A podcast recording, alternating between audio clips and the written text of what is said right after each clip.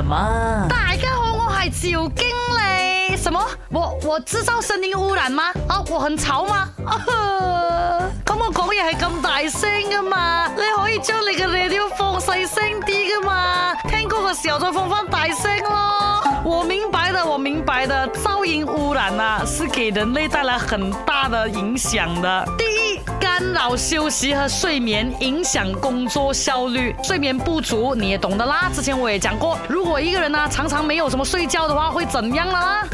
损伤听觉、视觉器官，你有没有觉得有时候在一些哦声音很大的环境之下啦，你的耳朵会突然间嗡嗡嗡这样，好像听不太清楚这样的哦？那这种现象哦叫做听觉疲劳，是人体听觉器官对外界环境的一种保护性反应。虽然说它有在做这个保护的动作，可是一直这样遭受到强烈的噪声的话，听觉会受损，听力是会减弱的，尤其是对小朋友啊，因为小朋友哦发育还没有成。熟吗？所有的这个组织器官呐都很娇嫩和脆弱，不只是这样子啊，对人体的这个生理啊也会造成一些影响的。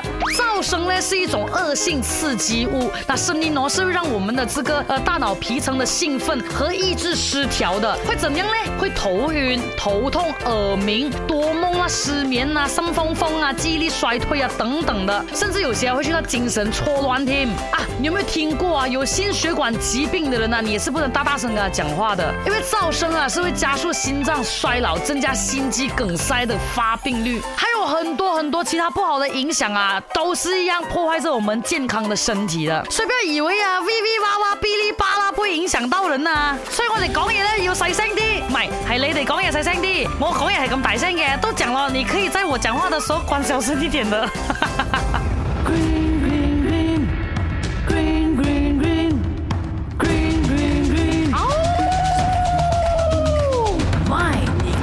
什么？